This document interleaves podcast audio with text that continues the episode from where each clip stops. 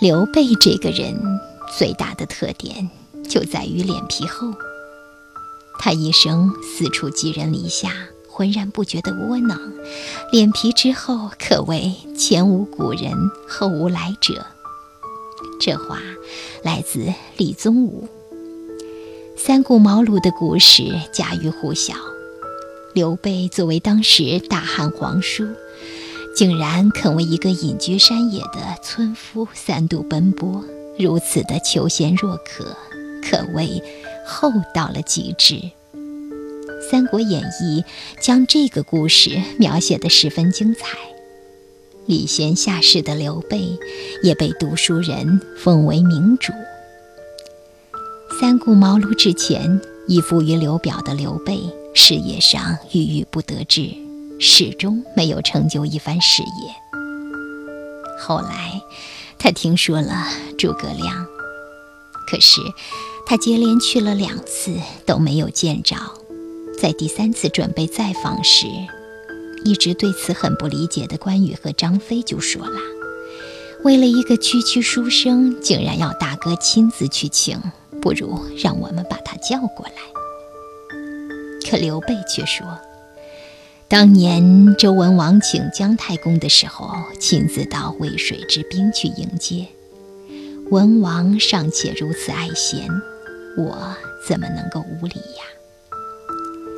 刘备之所以对一个素未谋面的青年谋士如此的重视，是因为局势的危急已经让他深感时不我待。他清楚自己在事业上不得志的原因是。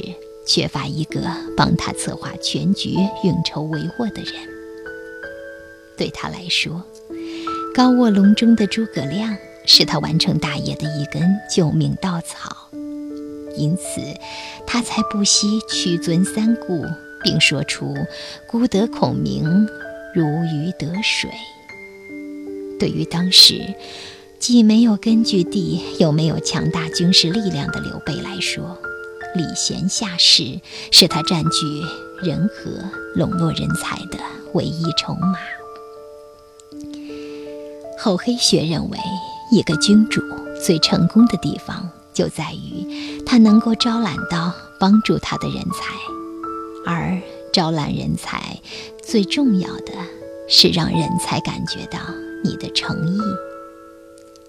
因此，刘备去了两次，没有见到。就肯定会去第三次。刘备用自己的厚换来的，不仅仅是诸葛亮的鞠躬尽瘁、死而后已的忠诚，还有天下士人的皈依之心，也换来了傲然不群的凤雏、庞统的青睐。纵观历史，可以发现，事业上能够取得成功的君主。